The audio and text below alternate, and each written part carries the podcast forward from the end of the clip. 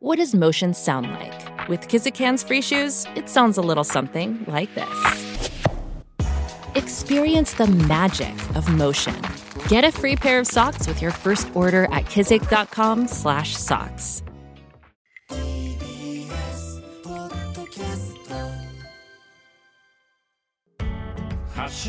News Project D B S Radio 905-954 Session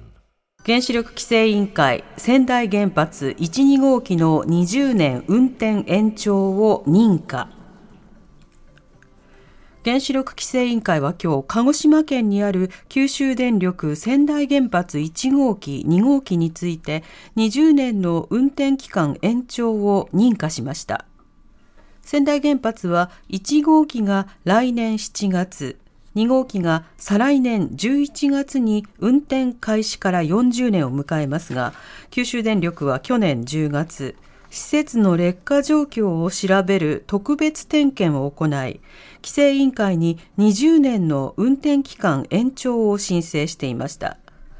これで稼働40年を超える原発の運転延長は関西電力高浜原発1号機2号機美浜原発3号機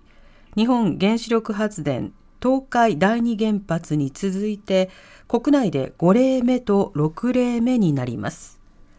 原発の運転延長をめぐっては60年を超える運転延長を事実上認めるグリーントランスフォーメーション脱炭素電源法が今年5月に成立。ただ、施行されるのが25年6月なので、延長のためには改めて規制委員会の審査を受けて認可を得る必要があります。参議院予算委員会、経済対策で岸田総理を追及。国会では今日、参議院予算委員会が開かれ、岸田政権が検討する所得税や住民税の減税などの経済対策について与野党から質問が相次ぎました。この中で共産党の山添拓議員は消費税減税の効果について質問しましたが岸田総理は引き下げるということは考えていないと改めて答弁山添議員が効果についてはと重ねて質問すると岸田総理はそもそも引き下げることを考えていない。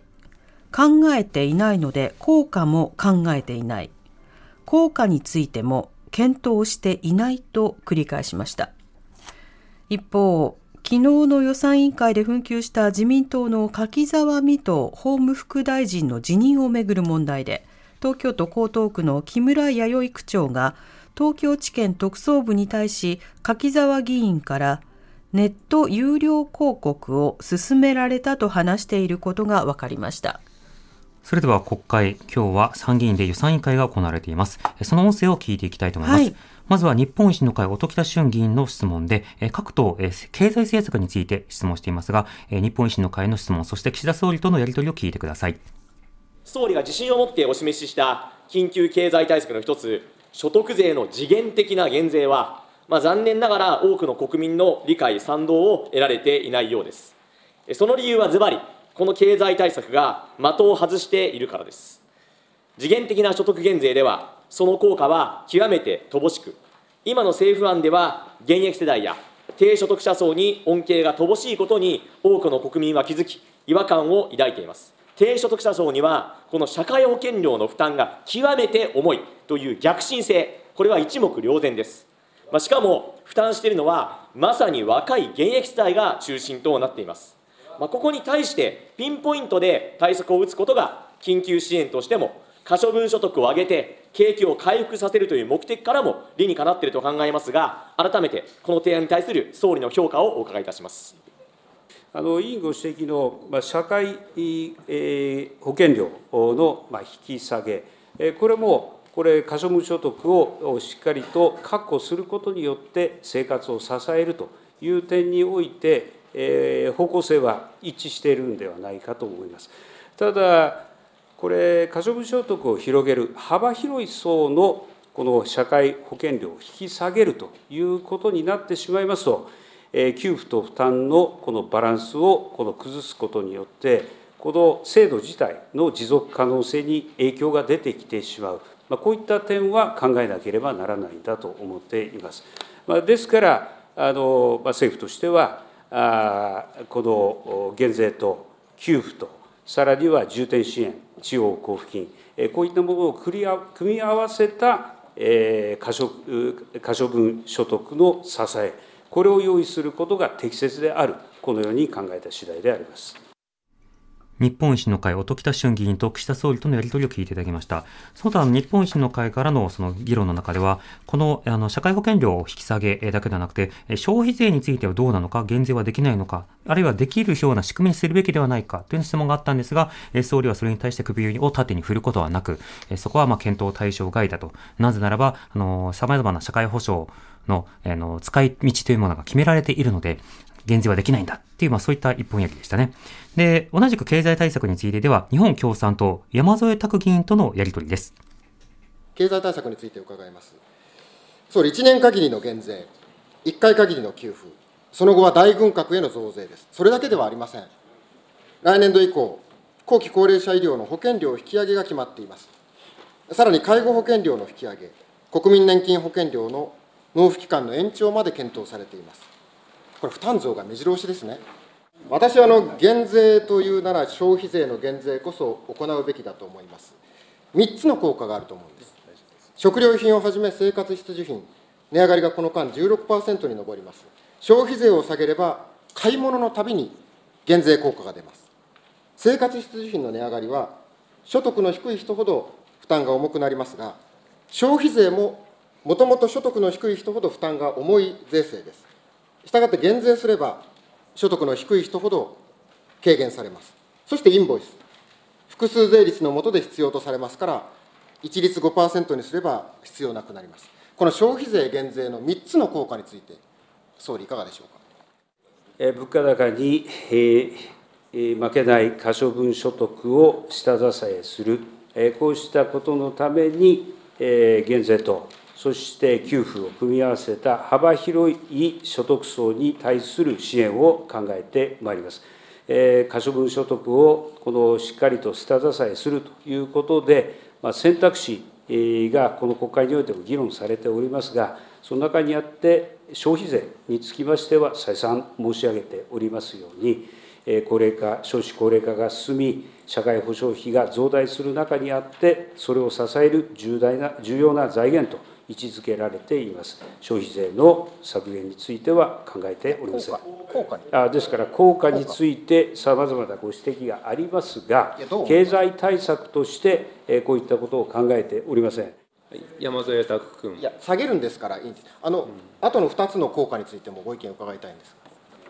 あの項目については今申し上げましたが、そもそも引き下げるということは考えておりません。いやだから考えておりませんので、引き下げるの効果ということについても考えておりません。いやだってね、選択肢の中から所得税を選んだとおっしゃるわけですから、消費税についても下げたらどうなるかと、この効果の検討されなかったんですか？はい、岸田内閣総理大臣。消費税を下げることは検討いたしませんでした。日本共産党の山添拓議員と岸田総理とのやり取りを聞いていただきました。あの検討士と揶揄される岸田総理が消費税の減税については検討すらしなかったというふうに答えたという、まあ、すごい場面なんですけれども、はい、これもう一つすごいのは、これまでいろんな税制について検討した結果、今回は所得税のまあ1年間の限定の減税が最もいいというふうに判断したと述べてたんですね。ところが、あらゆる様々な税制について検討してないじゃないかと。最初から消費税だけ外されてるじゃないか、なんだこれっていうようなことが、まあ、このやり取りの中で明らかになった。で、それについて検討する前に通常は、どれがどういった効果があって、どれがどういった効果があって、だからこの政策にしましょうって決める。まあ、これが検討なんですよね。ところが今回についてはそもそも消費税については効果の検討をしなかった。なぜなら引き下げることを考えていなかったから。普通逆なんですよ。効果の検討をした上でどれを引き下げるかを考えるのが減税などの経済政策なんですけど、えー、なぜか消費税については鼻から選択肢に上がっていないという、こういうことなんですね。えー、続いて、えー、令和新選組の山本太郎代表の質問です。えー、令和新選組山本太郎です。増税メガネと呼ばれる政治家がいます。総理、誰のことかご存知ですか？はい、あのネット等で、えー、そういったあ名前で、えー、私を呼んでいるという動きがあることは承知をしております委員長山本太郎君。はい、このニックネームがさらに増税、クソメガネと進化した政治家がいます、総理、誰のことかご存知ですか？はい、あの名前が進化したということですが、そういったことについては承知しておりません。委員長山本太郎君。はい、ネットでのトレンドワード、岸田総理のあだ名は、この今ついてる名前ですね、私自身は大変失礼な話だなって思うんです。えー、なぜならですね、総理は所得税の減税を進めようとしてるんですね。100歩譲って、増税メガネではなくて、減税メガネと呼ばれる局面ではないかと、失礼、そう思うわけです。この減税について、賛否はありますけれども、まずは一定評価されるものじゃないかというふうに思います。えー、総理のですね、素直なお心をお聞きしたいんですね。非常に単純な質問です。一言でお答えいただけたら、賃金を上げたい、そう思われてますか、イエスかノーかで。岸田内閣総理大臣。はい、デフレからの脱却、そして経済の好循環を実現する上で、賃上げ、これが最も重要であると認識をしております。資料の後、10月16日、総理はスーパーに出向いていただいた、そして庶民の暮らしぶりにお心を寄せていただきました。えー、総理がこの視察で感じたことを少しお話しいただいてよろしいでしょうか。現場の方々、えー、従業員の方や現場におられる方々から直接話を聞かせていただきました。ぜひ物価高に対しては可処分所得を増やし、そして賃上げを盛り上げて、物価高に負けない賃上げを進めなければいけない、こういった思いを新たにした次第であります。今回の目玉政策ですね、所得税の減税ということなんですけれども、これ、来年の夏から始まるということで、総理、よろしいんですよね？現実的に今現在、この支給給付を行っている低所得者の方々、えー、重要支援、地方交付金を使ってのこの給付を行っている方々に上乗せする形で給付を行うというのが最も現実的でスピード感ある対応だということから給付をこのこの減税に組み合わせるこういった体制制度を考えた次第であります。山本太郎君。ありがとうございます。総理、それじゃ間に合わないんですね。このままじゃ人死にますよ。大変なのは今なんですね。来年というお言葉もありましたけれども、それじゃ間に合わない。これ、たったの1回なんですよ。しかも世帯限定。これ、お話になりませんよ。全員に配ってくださいよ。金持ちは後から所得税で取ったらいいでしょ。すべての国民に悪い物価高が収まるまで、季節ごとの10万円給付ぐらい必要なんですよ。だって今、国難なんですから。資料の6、直ちにやるべきことは、令和新選組が訴える消費税は廃止、悪い物価高が収まるまで、すべての人に季節ごとの一律給付、社会保険料の減免、これらが必要です。どうしてこれらが必要か。先進国で日本だけ30年間、経済不況なんですよ。国を一刻も早く立て直すにはこれしかないんですよ、逆に言ったら。総理、消費税減税、ぜひやっていただけないですか、いかがですか？さまざまなこの提案はあるわけでありますが、政府としては今申し上げている方針で、国民生活、物価高に対してしっかり守っていきたいと考えています。